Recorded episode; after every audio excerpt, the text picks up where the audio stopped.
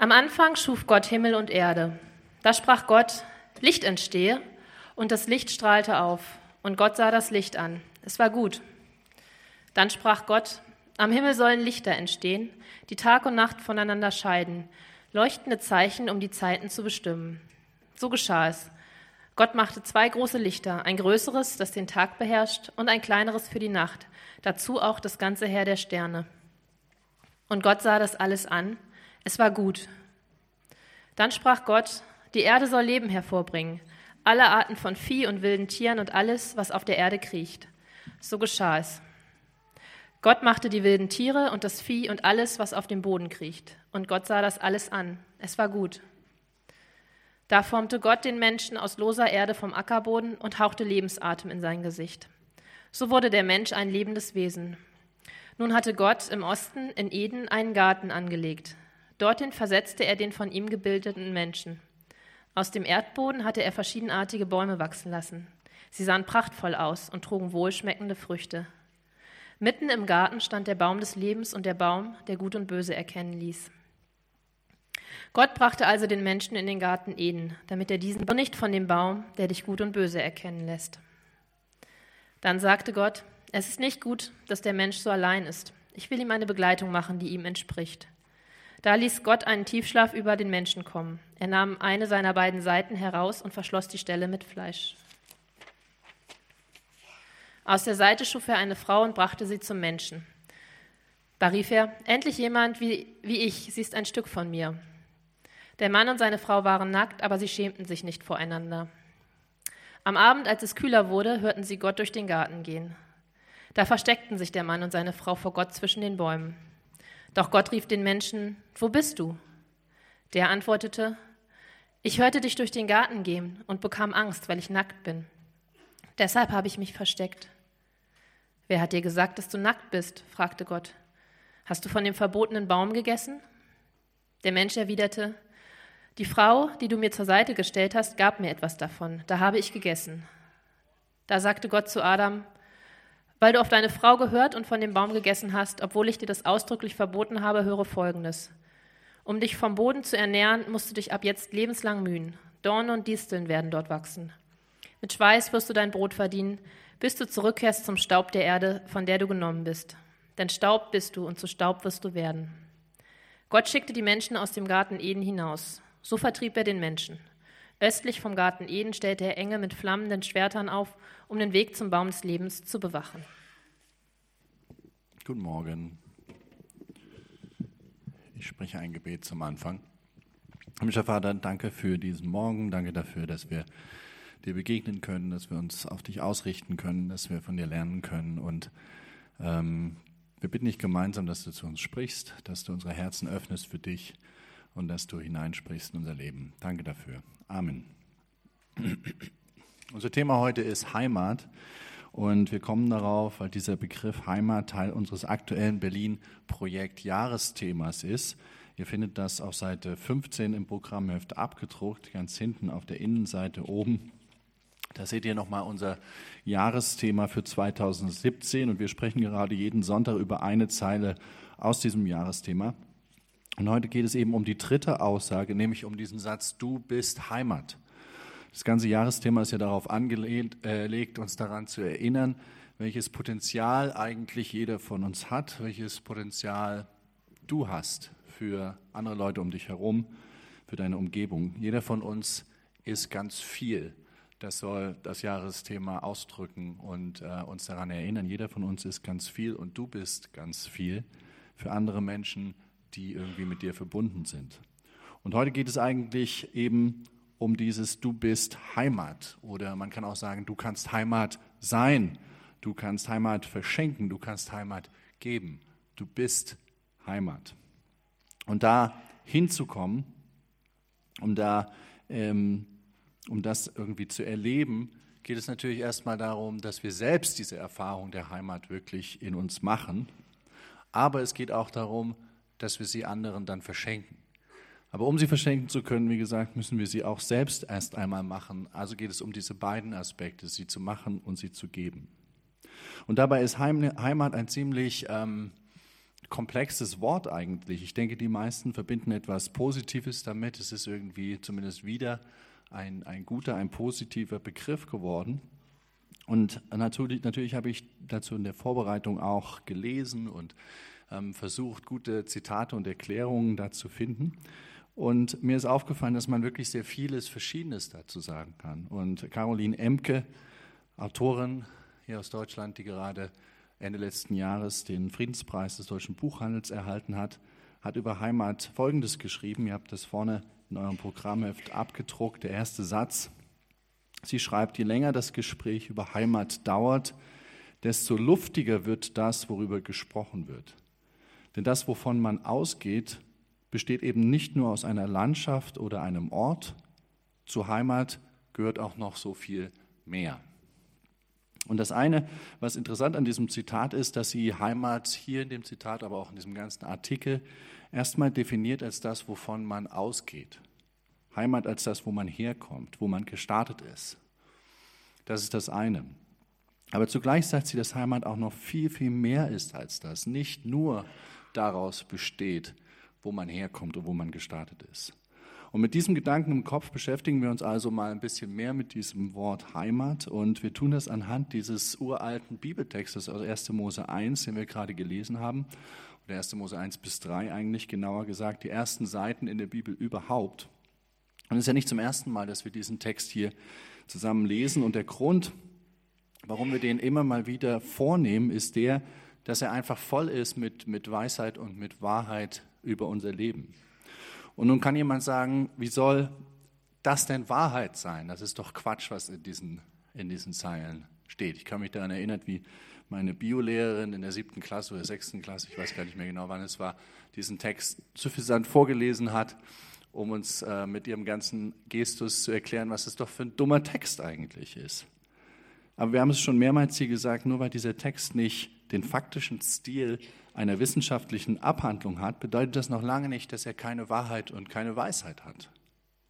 Sondern dieser Text funktioniert wie ein Lied, wie, wie der Text eines großartigen Songs, könnte man übertragen sagen. Und 1. Mose 1 ist sogar formal angelegt wie ein Lied. Der ganze Text funktioniert wie ein Song. Und wie ist das mit der Wahrheit in einem großen Lied? Ich denke, wir kennen das alle. Ein Lied kann sehr tiefe Wahrheit über das leben und entscheidende Seiten unserer Existenz einfangen. Bedeutet das, dass alle Fakten und Orte und Zusammenhänge in einem Liedtext exakt abgebildet sind? Nein, ein Lied funktioniert so, dass es manchmal eine sehr klare Beschreibung gibt und dann wieder etwas, was verschwommen ist oder was symbolisch ist. Und doch steckt in einem wirklichen guten Song, Song tiefe, tiefe Wahrheit über das Leben drin. Und so ist es auch hier mit 1. Mose 1 bis 3. Und du kannst diese Wahrheit oder diesen Text nehmen und diese Wahrheit versuchen für dich zu finden und darauf rumkauen und immer, immer mehr über, über die eigene Existenz darin entdecken.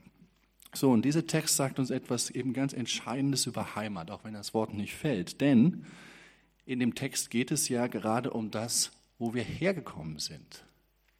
Ja, im universellen Sinn, von wo wir ausgegangen sind. In diesen Zeilen geht es darum, wo die Menschheit hergekommen ist, was sozusagen unsere existenzielle Anlage oder Kinderstube ist.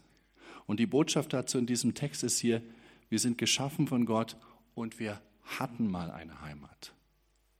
Wir hatten mal eine Heimat.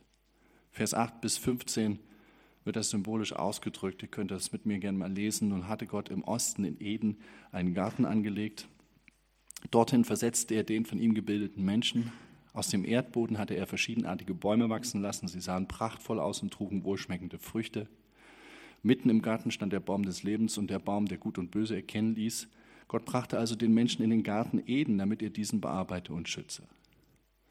Also da wird unsere erste Heimat beschrieben.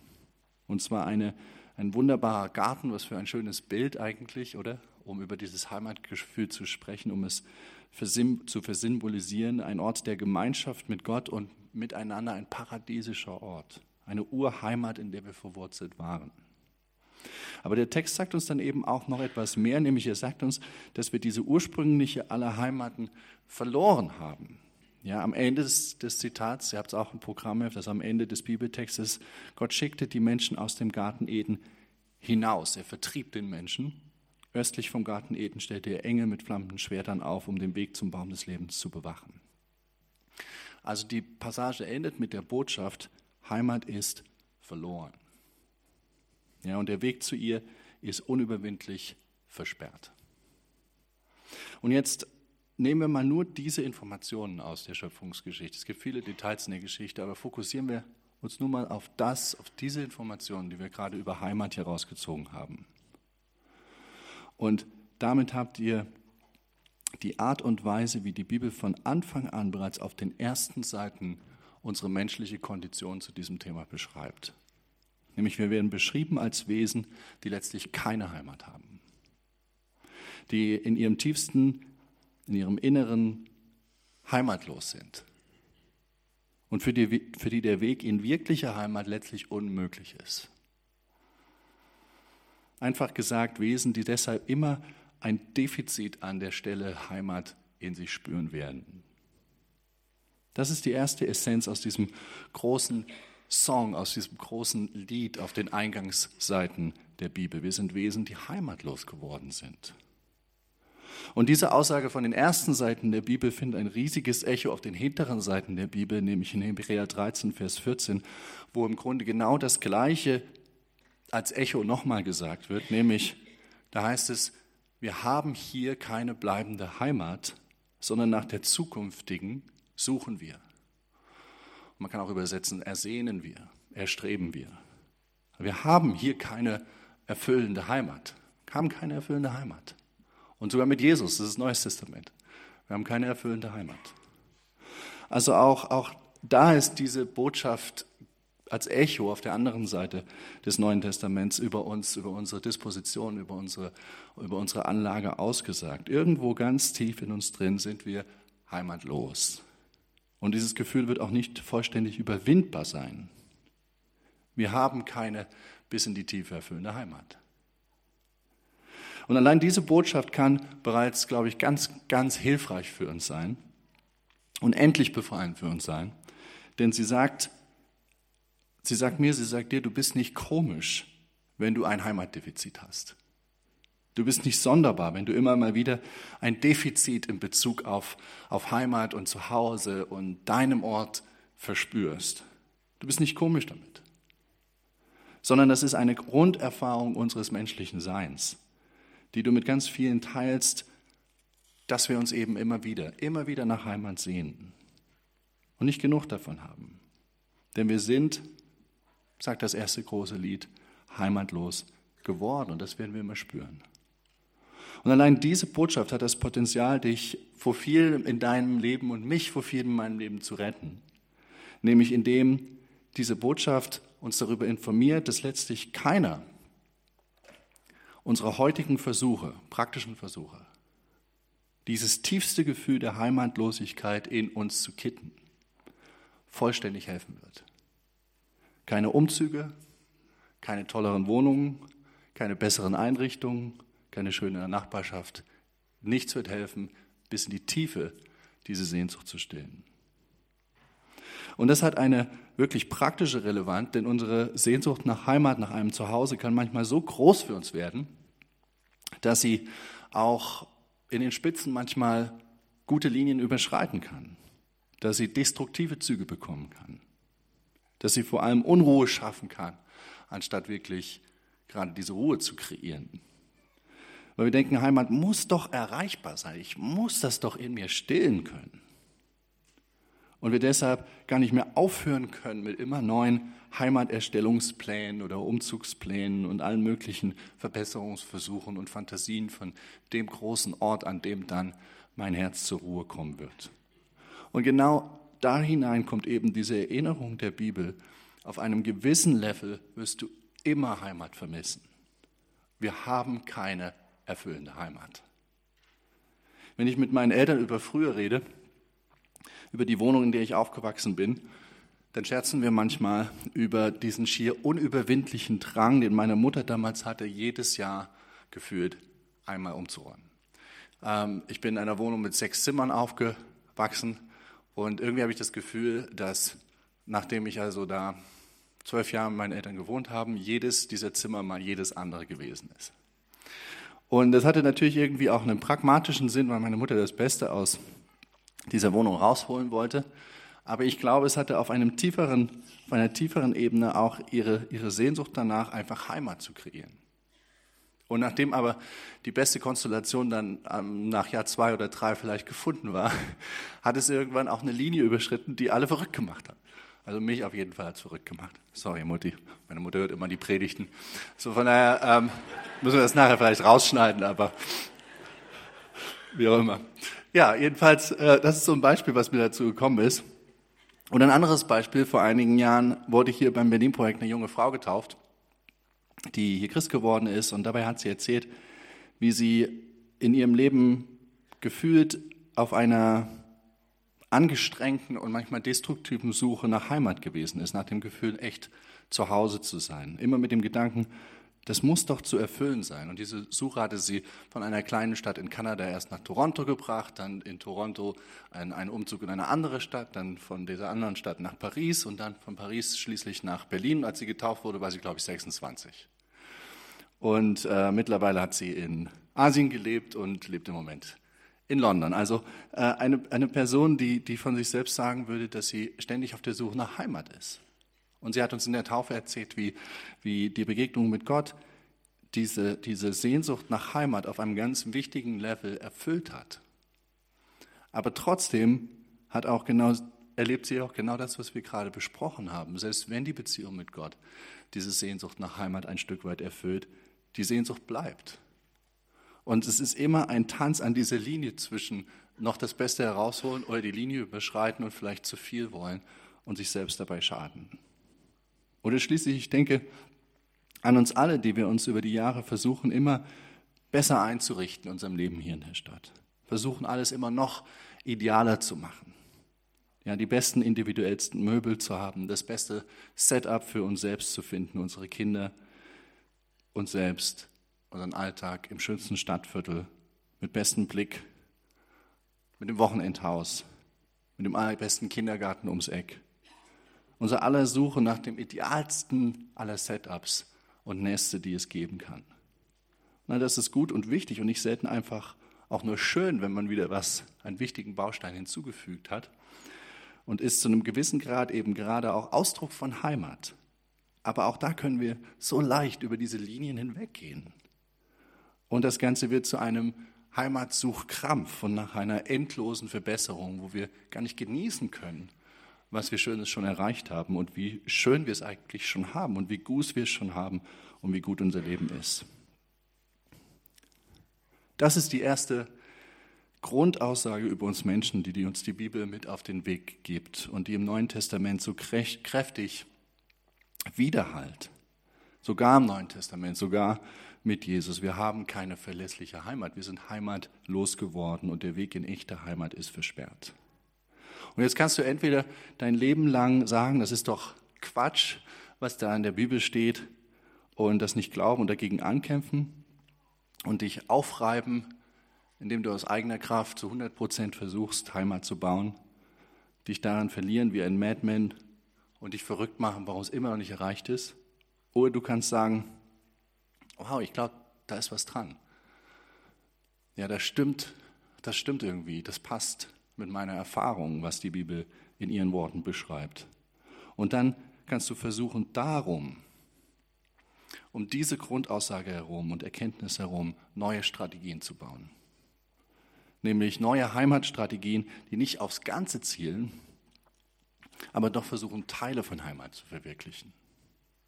Auf jeden Fall kann dich und uns diese Botschaft bewahren, nämlich indem sie uns zu einem Heimatrealisten macht, sozusagen. Von einem Heimatjunkie zu einem Heimatrealisten. Im besten Sinne. Und wie gesagt, wenn wir von dieser Unwiederbringlichkeit der existenziellen Heimat einmal wissen, dann können wir darum, wie gesagt, Strategien bauen. Weise Lebensstrategien, nämlich Strategien, die nicht mehr auf die 100 Prozent zielen, sondern auf eine Annäherung an Heimat. Und dann auch damit zufrieden sind, wenn man sehr nahe gekommen ist. Und ein paar dieser Strategien möchte ich jetzt mit euch durch, noch durchsprechen, einfach um das Ganze etwas praktisch zu machen. Nämlich als erstes, Heimat sind Menschen. Einer der interessantesten Twists der Schöpfungsgeschichte ist ja, dass Adam sozusagen im Paradies schon etwas gefehlt hat. Also sogar in der ultimativen Heimat ein Stück Heimat los war. Und zwar wird ja hier im Text das gesagt, dass schon lange vor dem Rauswurf etwas nicht gut gewesen ist. Das ist ein Zitat aus Vers 18. Etwas war nicht gut im Paradies. Und das ist schon sehr speziell, denn Paradies ist doch eigentlich schon per Definition ein Ort, wo alles paradiesisch ist. Also was war nicht gut? Was, was hat das Paradies madig gemacht und nicht zu Hause? Und die Antwort ist, nicht gut war, dass Adam alleine war. Es ist nicht gut, dass der Mensch alleine sei, heißt es wörtlich. Ohne anderen Menschen, ohne Partner, ohne Freunde, ohne Community, ohne Miteinander. Und auch darin steckt wieder so eine wichtige Botschaft für uns in diesem alten Text, nämlich übersetzt gesagt, ich kann am besten Ort meines Lebens sitzen, das perfekte Apartment haben, den tollsten Garten besitzen, sogar den Garten Eden besitzen, in dem schönsten Viertel wohnen, mit den tollsten Bäumen vor der Tür, sogar den Baum des Lebens vor der Tür. Aber wenn ich dabei keine Leute habe, keine Gemeinschaft habe, werde ich selbst dort niemals zu Hause sein. Warum? Weil Heimat sind Menschen. Es ist wirklich nicht gut, wenn der Mensch alleine ist. Selbst der schönste Ort, der schönste Garten mit dem grünsten Baum und der tollsten Aussicht braucht offensichtlich Menschen, damit er wirklich paradiesisch wird, damit er wirklich zur Heimat wird.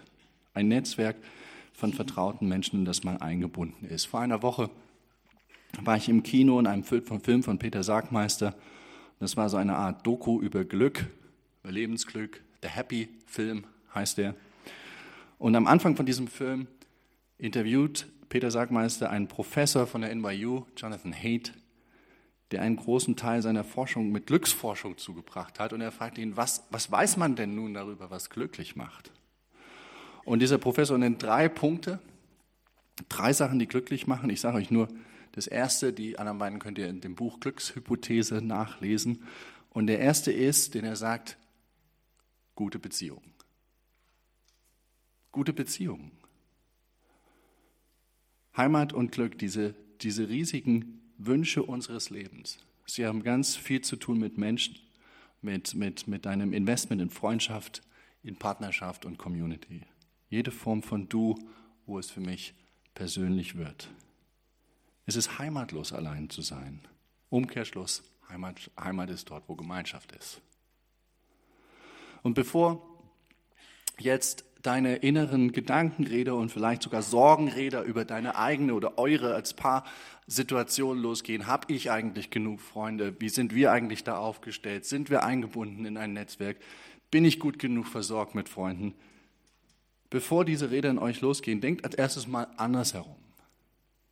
Frag dich stattdessen, für wen kannst du eigentlich in diesem Sinne Heimat sein? Wen kannst du nach Hause holen? Zum Essen einladen? in deine Ausgehpläne integrieren, auf einem Spaziergang einladen, in deine SMS-Routinen einbinden, von deinem Alltag wissen lassen, Vertrauen bauen. Für wen kannst du oder ihr Freund und Begleiter sein, Heimat sein? Es ist wirklich so, wie wir in unserem Jahresthema sagen, du bist Heimat, du hast dieses Potenzial. Nutze das. Caroline Emke hat dazu einen schönen Satz in ihrem Artikel, der zweite Satz vorne im Heft. Sie sagt, Heimat kann etwas sein, das erst hergestellt werden muss, nicht allein, sondern mit anderen zusammen. Heimat kann etwas sein, das erst hergestellt werden muss, nicht allein, sondern mit anderen zusammen. Und diesen Satz finde ich gleich auf zweierlei Arten ermutigend. Zum einen, weil er unterstreicht, dass Heimat eben nicht immer gleich da ist, Sie ist keine Selbstverständlichkeit. Sie ist oft etwas, was erst hergestellt werden muss. Wenn du gerade so dich fühlst, keine Heimat zu haben, auch in diesem Gemeinschaftssinn, sei nicht entmutigt. Heimat ist auch etwas, was oft erst mal wieder hergestellt werden muss. Das ist das eine. Das andere ist, man stellt sich her mit anderen zusammen. Nicht allein, nicht durch deinen eigenen und eigenmächtigen, krampfhaften Push, sondern mit anderen zusammen. Und deswegen wirklich die Einladung an euch alle, stellen wir sie doch gemeinsam her. Ja, bauen wir doch ein Stück weit Heimat gemeinsam hier in Berlin und für andere. Öffnet eure Häuser, auch eure Familien, wenn ihr welche habt. Teile dein Leben mit anderen, deine Freitagabende, deine Samstage und was sonst noch so passiert. Plane mal wieder eine Dinnerparty und vielleicht auch schon eine Woche vorher, damit ein Anker in deinem Kalender steht und ein Kalender von fünf anderen Leuten, auf die sie sich die ganze Woche freuen können. Am Freitagabend nach getaner Arbeit werde ich nicht blöd auf meinem Sofa rumsitzen, sondern ich werde bei der Dinnerparty sein, bei dem und dem. Stifte Heimat, indem du Gemeinschaft kreierst, auch neue Gemeinschaft mit neuen Leuten. Diese Stadt braucht solche Heimat. Und diese Stadt hier bietet alle Voraussetzungen dafür, weil so viele tolle Menschen an einem engen Ort sind. Und wie gesagt, Heimat hat ganz viel mit Menschen zu tun. Die zweite Strategie, um näher an eine Erfahrung der Heimat zu kommen, ist folgende, nämlich Heimat ist, wo du wichtige Dinge in deinem Leben für gut erklärst. Im ersten Teil unseres Textes taucht ja mehrmals dieser bekannte Satz auf und Gott sah, dass es gut war. Und Gott sah, es war gut. Gott schafft und kreiert etwas und dann am Ende jeden Schöpfungstages kommt dieses zufriedene Wort vor ihm, es ist gut. So viel, so bekannt, aber seit langem bewegt mich bei diesem, bei diesem Satz oder bewegt mich ja bei dieser Aussage die Frage, ob man sie nicht auch noch ganz anders lesen kann, als man sie normalerweise liest. Die traditionelle Deutung dieser Aussage ist, dass es eine qualitative Aussage über die Schöpfung ist dass Gott also hier ein Statement über die Qualität und den positiven Wert der Schöpfung macht. Und zwar eins, das vor allem wir hören sollen als Menschen, um die Schöpfung zu wertschätzen, um sie nicht abzuwerten, um zu wissen, ja, sie ist qualitativ, auch moralisch gut. Aber vielleicht kann man diese Aus, diesen Ausspruch auch anders lesen. Und ich habe ihn begonnen, für mich anders zu lesen, nämlich nicht so sehr als etwas, was Gott zu uns sagt, sondern eher etwas, was er als erstes zu sich selber gesagt hat. Nach dem Motto, so lassen wir das jetzt das ist jetzt gut so. Das ist gut. Als eine Art Selbstversicherung, dass seine Kreation vom Tag fertig und wirklich gut so ist, wie er an ihr getüftelt hat. Und ein einfaches Beispiel dafür, um das zu illustrieren, wenn ich eine Predigt schreibe, und ihr kennt das vielleicht, wenn ihr irgendein Paper schreibt oder an irgendeinem Projekt arbeitet, wenn ich meine Sache schaffe und kreiere, dann kann ich jede letzte Minute der Woche daran nutzen, um noch weiter daran zu schreiben. Es ist limitlos. Ich kann bis in die letzten Ecke meiner Zeit daran schreiben. Oder ich kann abends halb acht sagen, wenn es Zeit ist, nach Hause zu gehen oder noch ein Bier zu trinken oder sonst was, ich kann sagen, es ist gut. Es ist gut. Ja, es ist gut. Lass mal Abendessen. Oder wenn ich einen Platz im Restaurant äh, suche, wo es viele Plätze es gibt, dann kann ich mich fünfmal umsetzen, weil ich vielleicht da hinten noch ein bisschen besser in der Sonne sitze. Oder ich kann irgendwann mal sagen, wir sitzen gut. Es ist gut. Und losessen. Und ich glaube, wir können genau in diesem Sinne auch ganz neu diesen Ausspruch Gottes auf den ersten Bibelseiten hören, als, als Gottes Fähigkeit, Dinge gut sein zu lassen, als seine Methode, um zur Ruhe, zur Pause zu kommen, in die Nacht zu gehen und am nächsten Tag weiterzumachen. Denn denkt darüber nach, Gott hätte diese Welt bestimmt auch unendlich mal anders machen können. Ja, wenn ich noch Dinge zu verbessern finde, Gott in seiner unendlichen Kreativität, er hätte uns auch völlig andersherum oder inside out oder was weiß ich kreieren können. Es wäre auch gut gewesen. Das heißt, der hatte wirklich dieses Problem. Und von daher macht es, macht es eigentlich Sinn, es so zu lesen, dass Gott sagt, nee, weißt du was, das ist jetzt gut. Ich jedenfalls lese diesen Fern gern mit dieser Bedeutung und lerne hier etwas ganz Wichtiges von Gott nämlich dass eine ganz entscheidende Fähigkeit im Leben offensichtlich darin besteht, irgendeinmal mal zu sagen, so ist es gut. Und sehe ist es gut. Wo ich jetzt bin, wo wir jetzt wohnen, was ich mir aufgebaut habe, die Ehefrau an meiner Seite, der Ehemann, der Partner an eurer Seite. Wir sollten lernen zu sagen, und siehe, es ist gut. Und die Anwendung dazu ist leicht, die praktische Anwendung. Ja? Geh mal in deine Wohnung und sage, siehe, es ist sehr gut. Wie wäre das, wenn du nachher nach Hause kommst, in deiner Wohnung stehst und sagst, siehe, es ist sehr gut.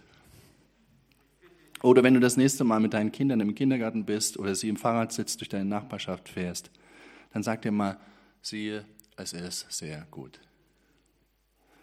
Schau auf deine Partnerin, auf deine Partner, auf deinen Partner und sage, Siehe, sie ist sehr gut. Denke an deine Freunde und Bekannte und sage, siehe, sie sind gut. Für mich persönlich jedenfalls ist das eine Lesart, und dieser Gebrauch des Verses ein, ein echtes Lernfeld, ein echtes Geschenk, was ich umsetzen möchte und mag. Und ich äh, bewundere Menschen, die das können. Natürlich ist auch ein Segen darin, wenn man, wenn man manchmal unzufrieden mit Dingen ist und nochmal einen Push macht und nochmal aufs nächste Level versucht zu gehen. Aber ich bewundere Menschen, die das können. Und ich glaube, es ist eine entscheidende Qualität, die wir im Leben haben und lernen müssen. Und ich glaube, Heimat beginnt genau mit diesem Satz. Heimat beginnt dort, wo die, du und ich sagen lernen, sieh, es ist gut, wie es ist. Weil was du dann erleben kannst, ist ein Ankommen, ist ein zur Ruhe kommen in dieser Situation, ein sich abfinden im aller, aller, allerbesten Sinne. Was du geschaffen und aufgebaut hast aus dem Nichts, was du kreiert, gestaltet und geformt hast als Kreator deines Lebens, eurer Familie, deines Alltags, es ist gut. Und nun lebe darin. Und ich glaube, genau da kann Heimat beginnen, so leicht, indem wir diesen Satz über zentrale Aspekte unseres Lebens neu zu sagen lernen. Und schließlich noch der letzte Gedanke, mit dem wir Heimat näher kommen. Heimat ist da, wo du angenommen bist. Und dazu möchte ich mit euch noch den dritten Absatz von Emke lesen. Ein wirklich guter Gedanke, finde ich. Sie schreibt, Heimat kann demnach auch das sein, wo man selbst nicht dauernd hinterfragt wird. Sich nicht verleugnen zu müssen, sich nicht verkleiden zu müssen, sich nicht verteidigen zu müssen, ja in gewisser Hinsicht nicht auffallen zu müssen, das ist für viele Menschen eine Erfahrung von Heimat, die sie nicht dort finden, wo sie herkommen. Und damit sind wir beim, beim dritten und letzten Aspekt, was Heimat für uns sein kann, nämlich Heimat als eine Erfahrung, nämlich die Erfahrung sein zu können, mich nicht verstellen zu müssen, angenommen zu sein. Auch das ist ein Aspekt von Heimat. Und das hat mich sofort an die Erfahrungen einer guten Familie erinnert. Und Familie und Heimat im besten Sinne sind ja Sphären, die auch nah beieinander liegen, nämlich die Erfahrung, dass man morgens eben auch im Pyjama an den Tisch kommen kann. Und ungeschminkt oder unrasiert oder ungebürstet zerzaust und alle finden es okay. Und die Leute finden es nicht nur okay, man findet es sogar toll als Ausdruck von Transparenz und von Normalität und Annahme. Und genau das übertragen, nicht nur auf Äußerlichkeiten, sondern auf ein umfassendes Sein können, sich nicht verstellen müssen, angenommen sein, insgesamt. Das beschreibt Emke hier als, als Heimatgefühl. Und als ich dieses Zitat zum ersten Mal gelesen habe, hat mich das sofort an ein anderes Zitat erinnert, was überraschend ähnlich ist, finde ich, nämlich an ein paar kraftvolle Sätze von dem Theologen Dietrich Bonhoeffer, die ihr ebenfalls vorne im Programmheft sagt, habt. Ein Zitat, in dem Bonhoeffer letzten Endes Gotteserfahrung beschreibt. Er schreibt, es ist aber die Gnade des Evangeliums, dass Gott uns in die Wahrheit stellt und sagt, komm als der Sünder, der du bist, zu deinem Gott, der dich liebt. Er will dich so, wie du bist. Er will nicht irgendetwas von dir, ein Opfer, ein Werk, sondern er will alleine dich. Vor Gott kannst du dich nicht verbergen. Vor ihm nützt die Maske nichts, die du vor den Menschen trägst. Du brauchst dich selbst und deinen Bruder nicht zu belügen. Gott will dich sehen, wie du bist, und er will dir gnädig sein. Gott will dich sehen, wie du bist, und er will dir gnädig sein. In diesem Zitat geht es nicht darum, glaube ich, alle fünf gerade sein zu lassen und Dinge einfach kommentarlos hinzunehmen, die wir an wirklichen Mist in unserem Leben haben. Bonhoeffer beginnt sein Zitat ja mit diesem Wort Sünder, also auch deutsch übersetzt, wir sind Menschen, die Sachen zerstören. Also es geht nicht darum, niemals in Frage zu stellen, aber worum es hier geht, ist, dass ich als Mensch mit all meinem Mischmasch, den ich in mir habe, mit all meinem Durcheinander, erstmal wirklich ankommen kann wirklich angenommen bin, überhaupt wirklich aufmachen kann. Dass ich mich eben nicht mehr verstellen und belügen muss, sondern wirklich sein kann mit meinem ganzen Ich.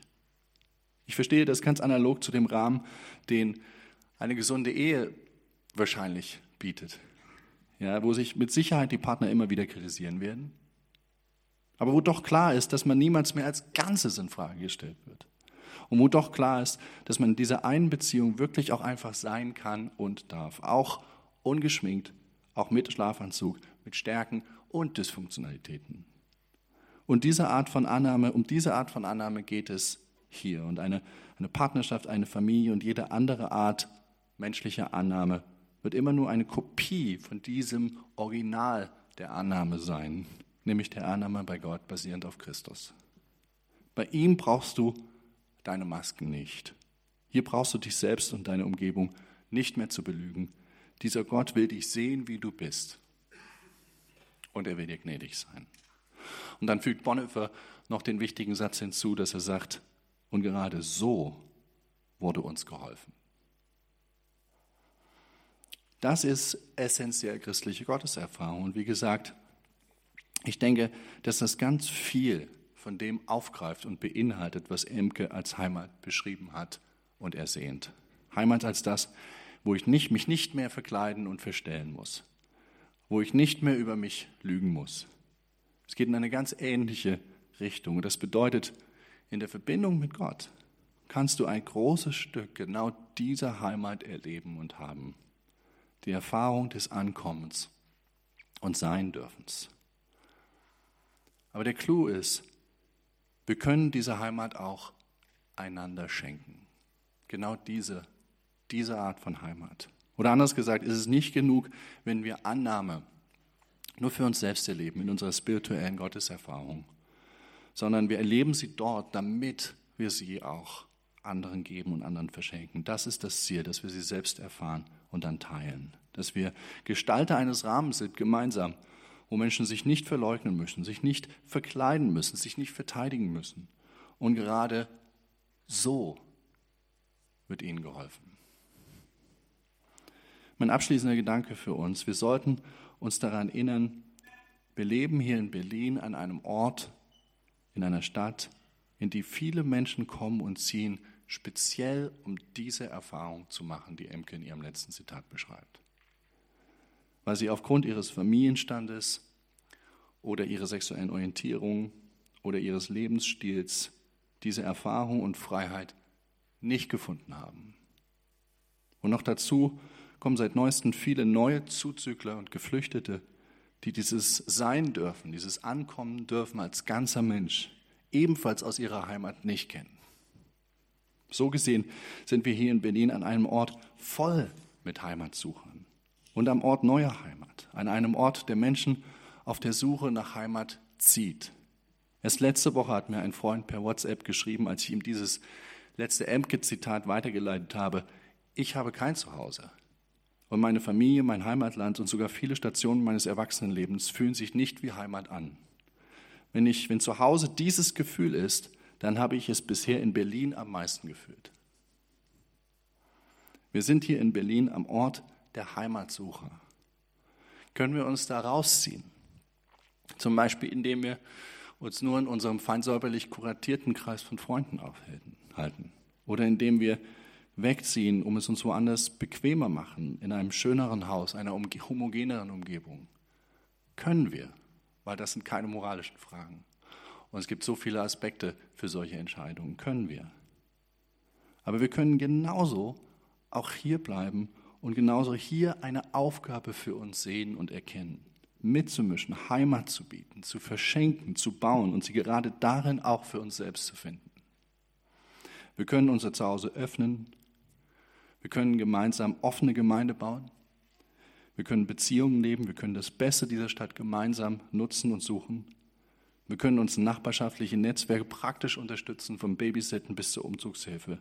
Wir brauchen kein Auto, um zueinander zu kommen. Wir können uns nachts um elf rechts um die Ecke noch in der Bar treffen, wenn dem einen was auf dem Herzen liegt. Wir können uns annehmen und tragen, wie Christus uns geh und ertragen hat. Wir können Heimat leben und Heimat geben. Du bist Heimat hier in Berlin. Also lass uns das leben und lass uns das tun. Amen.